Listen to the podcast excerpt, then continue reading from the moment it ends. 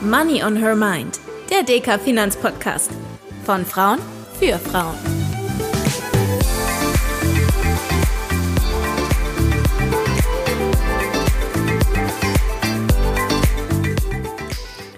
Hallo und herzlich willkommen zu einer neuen Folge von Money on Her Mind, dem DK Finanzpodcast. Wir wollen uns heute dem Thema Liquidität widmen. Das Wort gehört vielleicht nicht zum Alltagswortschatz. Anlageprofis reden aber trotzdem recht häufig davon. In unserem Podcast war es auch schon ab und an Thema. Dann haben wir nämlich häufig vom sogenannten Notgroschen gesprochen. Also zum Beispiel in der Folge, in der wir uns über Budgetplanung unterhalten haben. Deshalb wollen wir unsere heutige Aufnahme dazu nutzen, uns etwas genauer anzuschauen, was sich hinter dem Begriff verbirgt und was er mit Geldanlage und Sparen eigentlich zu tun hat. Dazu ist auch heute wieder meine Kollegin Deka Volkswirtin Dr. Gabriele Wiedmann an meiner Seite. Hallo Gabriele, schön, dass du da bist. Hallo Tanja, ich freue mich auf unser Gespräch. Lass uns doch zum Einstieg vielleicht damit anfangen, was dieses Wort Liquidität überhaupt im Zusammenhang mit Sparen bedeutet. Abgeleitet ist es für die Lateinfreunde unter uns vom Adjektiv liquidus, was so viel heißt wie flüssig oder fließend. Ich denke da beispielsweise an die Formulierung, dass jemand liquide ist, wenn er in der Lage ist oder sie in der Lage ist, ihre Rechnungen am Ende des Monats alle zu bezahlen. Aber wie genau ordnet man das in die Anlagewelt ein? Also zuerst mal ist tatsächlich die Liquidität das Geld, das ich schnell verfügbar habe, das sicher ist, also wo ich keine Kursschwankungen habe. Und das ist das, womit ich täglich arbeite. Im Gegensatz zu, wenn du sagst, wie ordne ich es in die Anlagewelt ein, im Gegensatz zu Renten, die zwar auch gewissermaßen oft sicher sind, aber eine längerfristige Denke haben. Das sind ja Anleihen, die eine bestimmte Fälligkeit haben, im Gegensatz zu Aktien, die sehr stark schwanken mit Kursschwankungen und Immobilien, die ganz sicher nicht liquide sind, weil es geht ziemlich lang, bis man eine Immobilie kauft oder verkauft. Und auch bei Immobilienfonds hat man da ja deutliche Zeitverzögerungen. Das geht mal nicht so schnell innerhalb von wenigen Minuten oder sogar Sekunden heutzutage. Wobei, wenn ich mich richtig zurückerinnere, die Aktien oder die Wertpapiere zum Teil ja auch zur Liquidität gezählt werden, richtig? Also zumindest sind sie hochliquide, da hast du recht, Tanja. Ich kann Aktien ganz schnell verkaufen das auf jeden Fall. Das ist ein liquides Anlageinstrument, insofern als ich es schnell kaufen und verkaufen kann. Das Problem ist aber das mit dem sicher. Bei meiner Liquidität, da habe ich meine 250 Euro auf dem Girokonto und das sind heute 250 und das sind morgen 250 Euro. Bei Aktien kann es wegen der Kursschwankungen auch mal schnell weniger oder mehr sein und deshalb zählen Aktien auch ähm, aus gutem Grund nicht zur klassischen Liquidität. Und auf den ersten Blick könnte man ja denken, dass es ganz praktisch ist, wenn man das Ersparte alles komplett liquide hat. Dann ist man für alle Eventualitäten, die kaputte Waschmaschine oder das kaputte Auto gewappnet.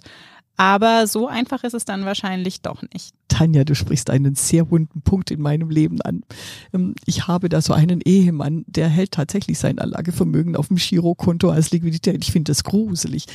Mm, ja, es ist wichtig genug, Geld da zu haben, dass ich verfügbar habe, wenn mal was schief geht, wenn mal Notfall eintritt. Aber das Problem ist ja, dadurch, dass das Geld schnell verfügbar und sicher ist, wirft es im Durchschnitt über die Zeit viel weniger Rendite ab als äh, Geldanlagen, die weniger liquide sind, also Immobilien beispielsweise, oder die weniger sicher sind, beispielsweise Aktien oder äh, Rentenanlagen mit höherem Risiko.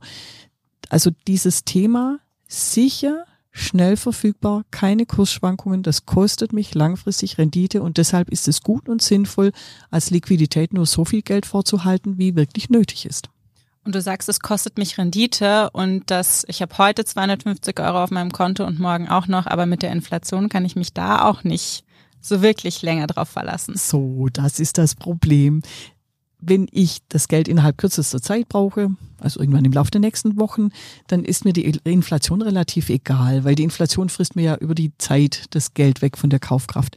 Wenn ich aber über Geldanlagen so von fünf oder zehn Jahren rede, dann, wenn die Inflation so zwei, drei Prozent hat, dann habe ich da schnell mal ein Viertel oder ein Drittel von meinem, von meiner Kaufkraft, von meinem Vermögen verloren, wenn ich das liquide mit ganz wenig Zins anlege. Und dann brauche ich eben für die längerfristige Anlage eine höhere Rendite, die höher ist als die Inflation, damit mein Vermögen die Kaufkraft behält oder am besten sogar noch auch nach Abzug der Inflation mehr wird. Was empfehlen denn eigentlich die Profis so? Wie viel Liquidität sollte ich denn auf dem Konto haben, damit ich eben nicht die Gefahr laufe, dass mein Vermögen an Wert verliert?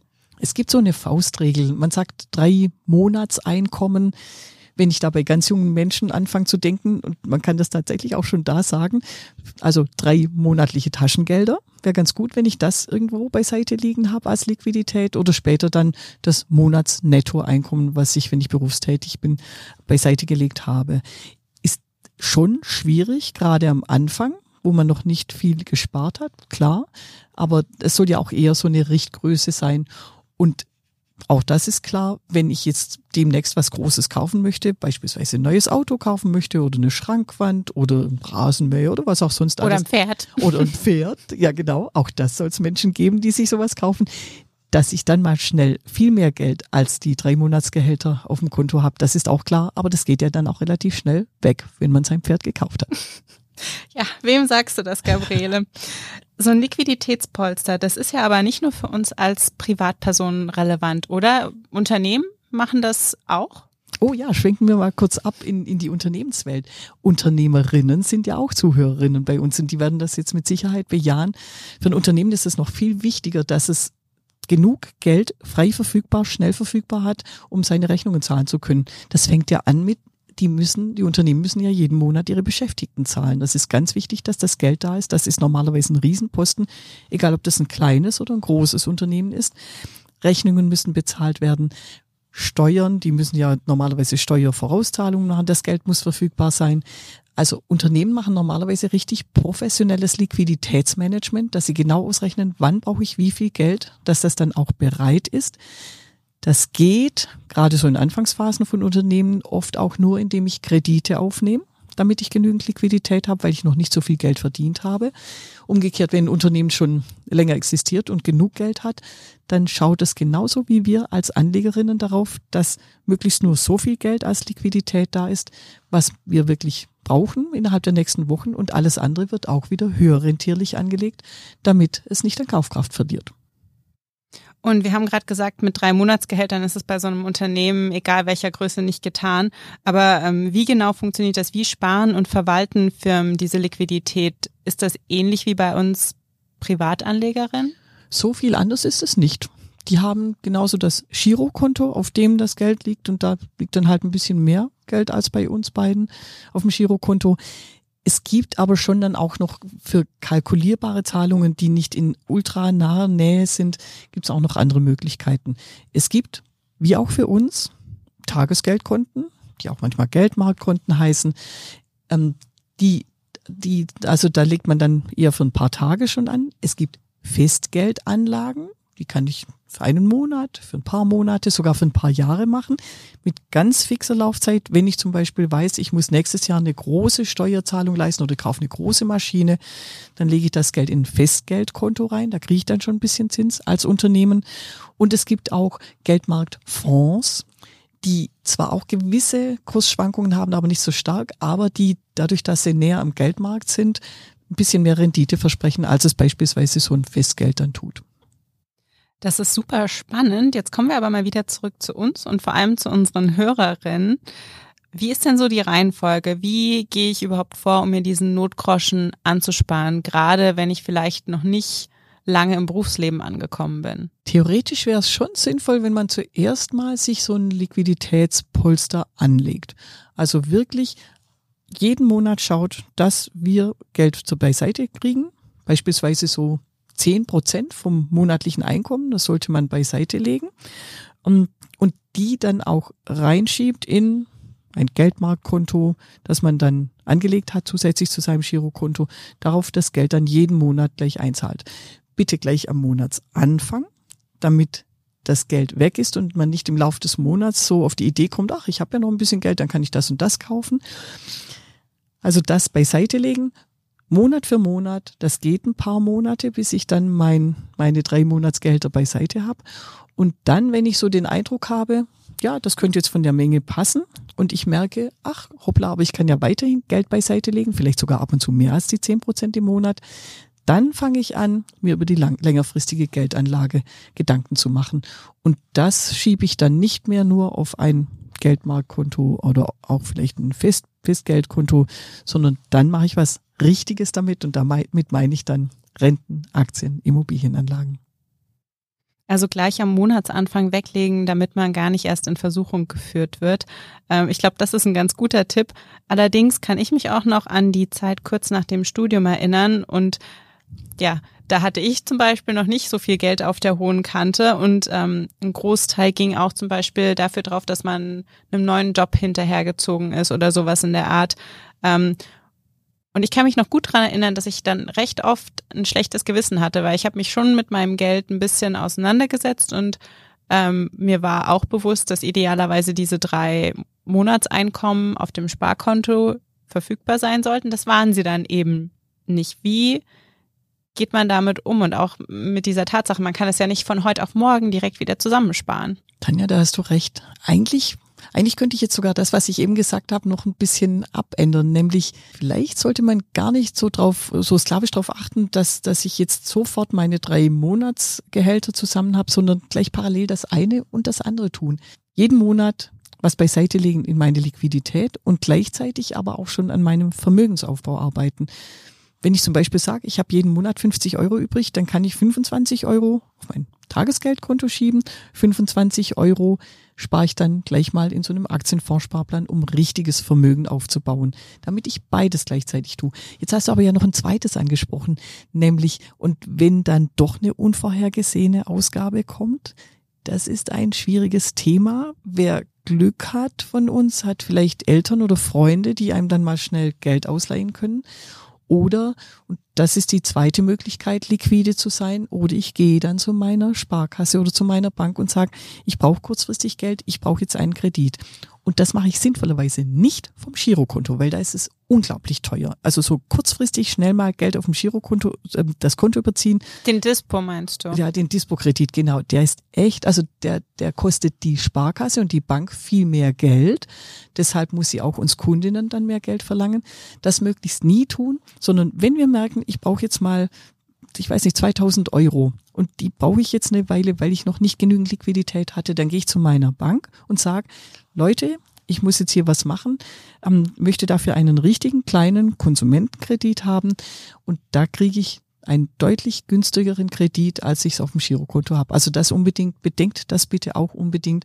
Wenn ihr noch nicht das Liquiditätspolster habt, wenn ihr kurzzeitig Geld braucht, redet lieber mit eurer Sparkasse oder Bank und dann kriegt ihr auch günstigere, bessere Kreditkonditionen, was da heißt, ihr zahlt weniger Zins. Und wir kommen jetzt mal zu noch ein paar praktischen Tipps rund um das Thema Liquidität. Du hast es, glaube ich, schon angesprochen. Wo genau sollte ich das denn sparen, damit ich auch jederzeit drankomme? Am besten gleich wie die Unternehmen von vorhin. Es gibt zuerst mal das Girokonto, da kann ich das Geld liegen lassen. Ist immer ein bisschen verführerisch, weil wenn ich auf dem Girokonto sehe, da ist noch Geld, dann gebe ich es halt aus. Deshalb besser auf einem getrennten Konto. Und da bieten Sparkassen und Banken ein Tagesgeldkonto an, manche nennen es auch Geldmarktkonto. Die Idee ist die gleiche. Das ist ein Konto, das sieht ähnlich aus wie das Girokonto, aber ich kann von dort keine Zahlungen leisten, außer auf mein Girokonto. Also das, das steht so für sich, so wie ein Satellit, der so ein bisschen isoliert da ist, wo das Geld angespart wird. Und ich kann aber sofort hin und her schieben. Beim Online-Banking, da kann man das wirklich sehen im Online-Banking. Wenn ich dann sage, von meinem Tagesgeldkonto 1000 Euro auf mein Girokonto, ist das exakt in dem Augenblick auch dann wieder da und dann kann ich darüber verfügen. Aber es ist gedanklich eben doch irgendwo anders. Geldmarktkonto, Tagesgeldkonto. Dann das Festgeldkonto, von dem ich vorhin geredet habe, Termingeld. Da kriege ich auch wieder von meiner Hausbank Konditionen. Ich sage zu denen, ich habe jetzt Geld gespart, das brauche ich aber erst in einem Dreivierteljahr. Wenn ich das jetzt für neun Monate anlege, ähm, wie viel Zins kriege ich dann da? Da kriege ich schon wieder einen höheren Zins, aber ich kriege das Geld vorher auch nicht. Also da muss ich mir ganz sicher sein, dass ich die neun Monate dann auch so über die Runden komme. Und wenn ich noch ein bisschen längerfristig gehe, manchmal auch so ein, zwei, drei Jahre, da gibt's dann auch Sparbriefe, mit denen ich feste Konditionen für die drei Jahre krieg. Auch da in normalen Zinszeiten dann einen höheren Zins. Zurzeit ist es ein bisschen schräg, weil ja wir so eine inverse Zinsstrukturkurve haben. Haben wir ja schon mal drüber geredet, nicht wahr, Tanja? In einer der letzten Folgen. Und, und da ist es dann manchmal auch so, dass ich, wenn ich das Geld länger anlege, jetzt im Augenblick, dass ich weniger Zins kriege. Aber in normalen Zeiten, je länger ich anlege, desto höher dann der Zins. Ich habe mein Tagesgeldkonto, Geldmarktkonto, ich habe das Termingeld, ich habe die Möglichkeit, einen Sparbrief zu nehmen und ich kann auch Geldmarktfonds kaufen, die ein bisschen mehr Rendite bieten, aber dafür auch ein kleines bisschen Kursschwankungsrisiko haben. Okay, jetzt haben wir also geklärt, sofort verfügbar und auch wenn ich ein paar Tage oder auch ein paar Monate, weniger als ein Jahr zur Verfügung habe, in denen ich das Geld vielleicht nicht unbedingt sofort brauche. Und dann schauen wir nochmal drauf, was ist denn mit Ausgaben, die ich in fünf Jahren tätigen möchte, wenn ich mir überlege, in fünf Jahren wird ein neues Auto fällig sein beispielsweise oder was auch immer, dann kann ich nochmal höhere Zinsen bekommen, oder? Das auf jeden Fall, zumindest in normalen Zinszeiten. Und da kann ich auch schon ein bisschen mehr wagen. Wenn ich in fünf Jahren ganz sicher mein Geld in der bestimmten Höhe brauche, die ich jetzt habe, dann sollte ich auch von dem Geld lieber mal nicht Aktien kaufen. Das ist nicht so sinnvoll, weil die Kursschwankungen eben doch hoch sind. Und wenn dann der Zeitpunkt gekommen ist und leider blöderweise ist der Markt dann so schlecht, dass das Geld dann nicht mehr reicht, das wäre unangenehm. Aber ich kann ja beispielsweise eine Anleihe oder solch einen Sparbrief von meiner Sparkasse, von meiner Hausbank kaufen, wo dann draufsteht, zu dem bestimmten Termin wird Geld fällig, das bekommst du dann und bis dahin bekommst du Zinszahlungen. Das sind dann Anleihen, das sind Sparbriefe. Solange ich weiß, das ist ein Emittent, also meine Gegenseite, der Schuldner, der von mir das Geld ausgeliehen bekommt, der ist auch sicher und anständig und zahlt mir das Geld zurück, ist das die beste Möglichkeit für so einen festen Zeitraum einen festen Geldbetrag anzulegen. Okay, also für den mittelfristigen Zeitraum nehme ich mit, ist eine Anlage in Wertpapiere eher ein bisschen riskant. Es sei denn, ich kann mir sicher sein, dass ich trotzdem für die Ausgabe noch genügend Geld habe und dann rühre ich einfach meine Wertpapiere nicht an, oder? Genau. Also du kannst tatsächlich, also wenn du sagst, ich habe ja sonst auch noch ein bisschen Geld oder vielleicht leihen mir dann meine Eltern oder meine Freunde zwischendurch Geld, dann kannst du sogar mit Aktien probieren für die fünf Jahre.